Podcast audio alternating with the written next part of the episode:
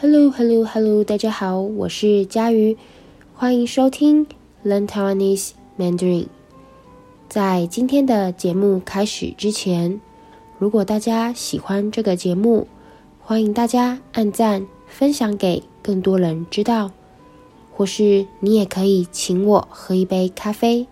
那废话不多说，我们开始吧。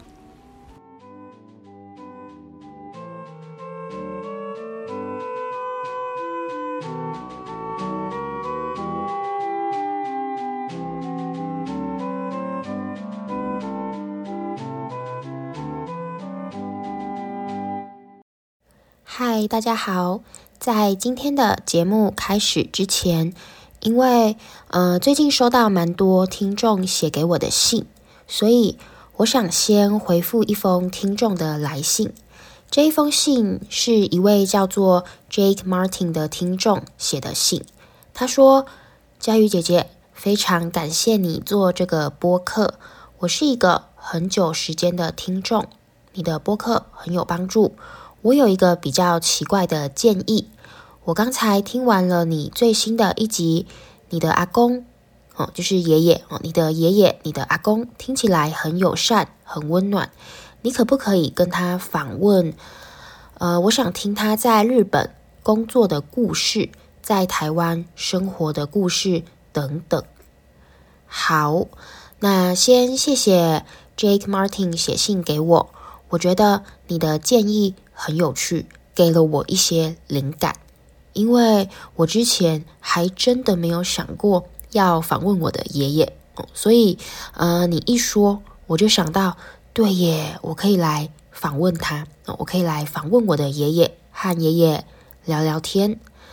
好，不过呢，呃，有一个问题我还在想要怎么解决，就是呢，我的爷爷虽然会说中文、台语、客家话、日语，但是他的母语，也就是他最熟悉、讲的最好的，还是呃台语和客家话。所以呃，他讲中文也会有台语的口音，而且其实我的爷爷还有在台湾很多像我爷爷一样年纪的人。他们，呃，他们说话很有趣哦。他们都是台语和中文混合使用哦，台语加中文。所以，呃，如果你听我的爷爷说话，他可能是一半中文，一半台语。那他已经很习惯这样说话了。身为他的孙女，我当然也听得懂，我也知道他在说什么。但是，呃，如果真的访问他的话，我不知道大家可不可以明白，可不可以听懂他在说什么？哦，这是我担心的问题。好，不过应该还是有办法可以解决这个问题的，所以再让我想想要怎么做比较好。但是呢，我觉得这是一个很不错的建议啊。好，这就是我想给 Jake Martin 的回复，谢谢你。那回来我们今天的主题。今天这一集的主题是台北故宫博物院。台北故宫博物院，寒假到了，旅游旺季到了，很多人都会来台湾旅游。我想来跟大家介绍全台湾最大、最重要的一间博物馆，也是许多人来台湾会去参观的景点，那就是故宫博物院。好，呃，不知道大家有没有去过故宫博物院？你知道这间博物馆的历史和里面最重要的宝物吗？今天就让我来跟大家介绍吧。故宫博物院，呃，又叫做故宫哦，在台湾我们通常会直接说故宫，不会说故宫博物院，因为这个名字太长了，所以我们平常都直接说。故宫，故宫哦，好，那故宫呢，意思就是以前的皇宫，以前的皇宫。为什么会有这个名字呢？因为故宫以前其实是紫禁城哦，紫禁城，紫禁城就是以前皇帝居住的地方。明朝和清朝，哦，明朝和清朝是两个朝代，中国的呃历史的朝代。那紫禁城是以前明朝和清朝的皇帝住的地方，但是紫禁城不在台湾，在中国北京。在西元一九一一年，清朝结束后，建立了呃现在的。中华民国，也就是 ROC 啊，Republic of China。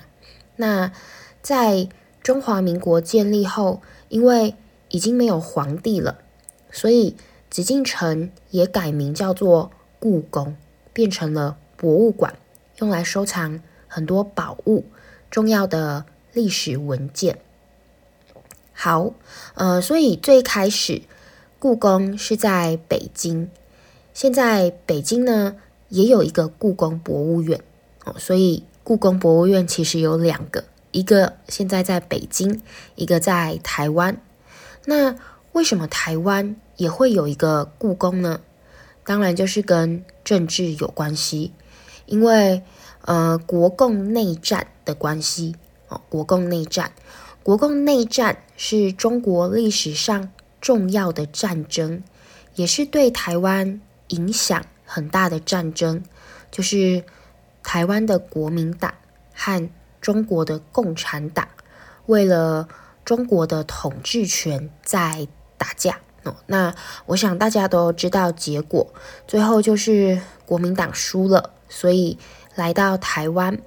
那来到台湾后，当时的国民党政府也把很多原本放在故宫的宝物。都搬到了台湾，然后在台北，按照传统皇宫的外形建筑哦，按照原本紫禁城的外形盖了现在台湾的这间故宫博物院。所以台北故宫放的艺术品都是非常有历史价值的，听说里面有多达呃六十五万件以上的艺术品。而且这些艺术品都很有历史价值哦。那宝物的数量很多。那我今天呢，想要特别选两个我最喜欢，我觉得如果你有机会去台北的故宫参观，你一定要去看的宝物两个。好，那第一个呢是翠玉白菜。翠玉白菜，翠玉白菜呢，呃，可以说是。故宫最受欢迎的艺术品了。如果你问台湾人故宫有什么，大家第一个想到的应该都会是翠玉白菜。呃，翠玉白菜呢，它原本是一块玉，一块半绿半白的玉，就是一半是绿色，一半是白色的。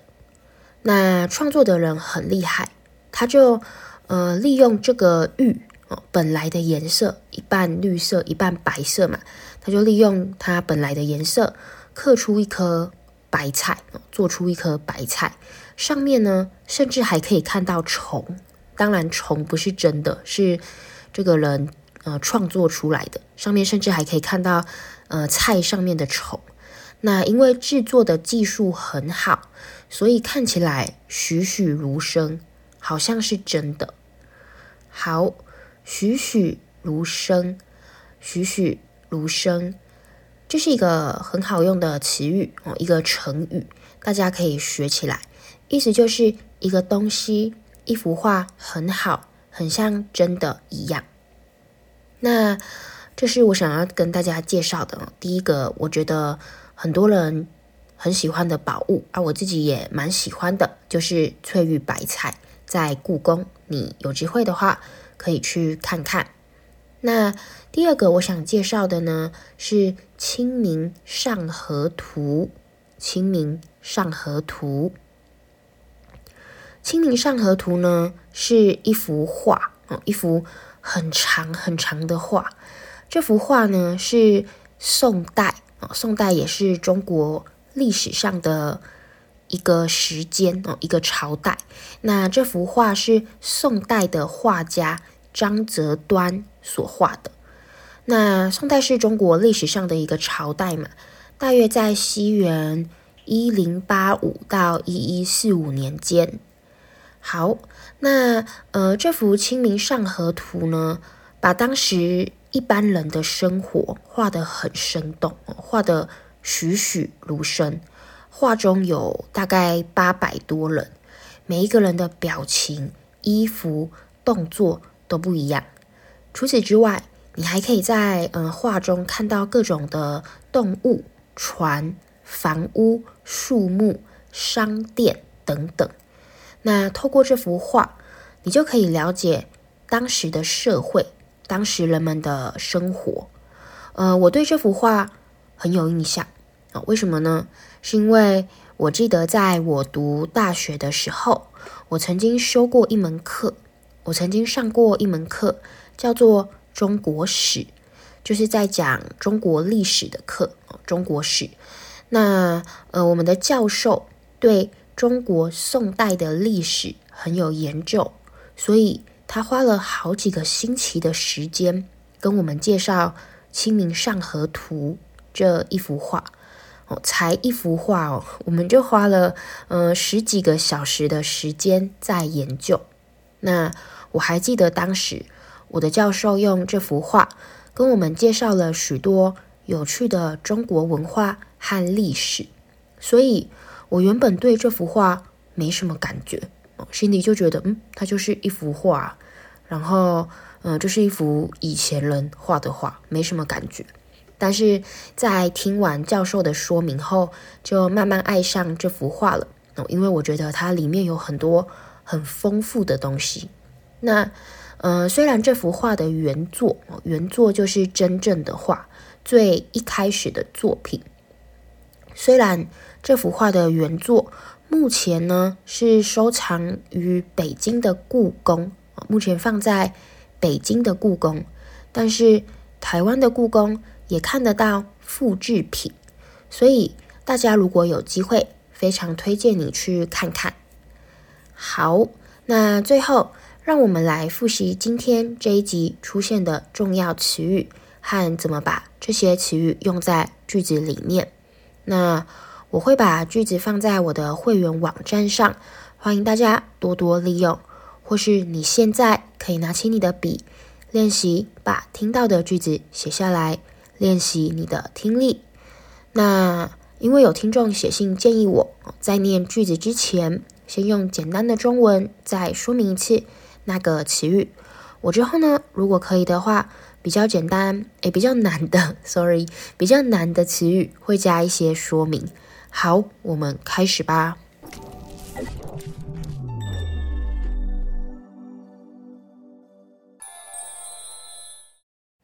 第一个，旺季，旺季，生意好的时候，人很多的时候。例如，这家冰淇淋店在夏天总是生意很好，因为那是他们的旺季。第二个，博物馆，博物馆就是收藏、研究艺术品的地方。例如，我们周末去博物馆参观，看到了很多有趣的历史展品。第三个，故宫，故宫，台湾的故宫。博物院保存着丰富的中国历史文物，例如这次假期我们全家一起参观了故宫，是一个很难忘的回忆。第四个，皇宫，皇宫就是国王或是皇帝居住的宫殿，例如巴黎的。罗浮宫曾是法国的皇宫，现在成为了世界著名的艺术博物馆。第五个，皇帝，皇帝就是一国的最高统治者。例如，中国古代的皇帝拥有绝对的权力，他们的决定影响着整个国家的命运。第六个紫禁城，紫禁城就是位于北京的明清两代的皇宫。例如，参观紫禁城时，我被它的外观和历史深深吸引。第七个，收藏，收藏，保存和欣赏有价值的物品，如艺术品、书本等等。例如，我喜欢收藏古董，每一件都是我在世界各地旅行时带回来的。第八个，国共内战。国共内战就是中国国民党和中国共产党之间的内战。例如，国共内战是中国现代历史上一个重要的转折点。第九个，宝物。宝物就是。价值高且珍贵的物品，例如这本老照片对我来说是珍贵的宝物，因为记录了我童年的美好时光。第十个，栩栩如生，栩栩如生，这是一个成语，形容事物生动逼真，仿佛有生命一般。例如，这幅画的动物看起来栩栩如生，好像会从画中跳出来一样。第十一个，生动，生动，就是充满活力、丰富的样子。例如，这部电影以生动的故事吸引了观众的注意。第十二个，朝代，朝代就是一国历史上的一个时期，以统治者的名称或其他事件来区分。例如，中国历史上有许多不同的朝代，每一个都有自己的文化和风格。第十三个。修课，修课就是上课的意思。例如，我下学期打算修一门有关中国历史的课程。第十四个，教授，教授就是大学里的教育人员，负责上课和研究。例如，这位教授在他的领域里。有丰富的经验和知识。第十五个，原作，原作就是文学艺术作品的最初版本。例如，比起电影，我更喜欢这个作品的原作小说。好，那今天这一集就到这边，希望大家会喜欢。呃，我明天呢就要去日本旅游了，然后接着会和家人一起过年，一起庆祝农历新年，所以新一集的 Podcast 可能要等一阵子才会放上来。那在那之前，如果你有什么想问的，或是有什么想来呃想要了解的主题，都欢迎你告诉我，我就可以在过年的时候做，之后放上来给大家听。还有，我已经很久没有访问我的家人朋友了，都是我呃自己一个人在讲，对吧？所以我也打算找时间来和我的家人朋友聊聊天。那今天这一集的 Learn Chinese Mandarin 就到这里，我们下期再见啦，拜拜拜拜拜拜拜。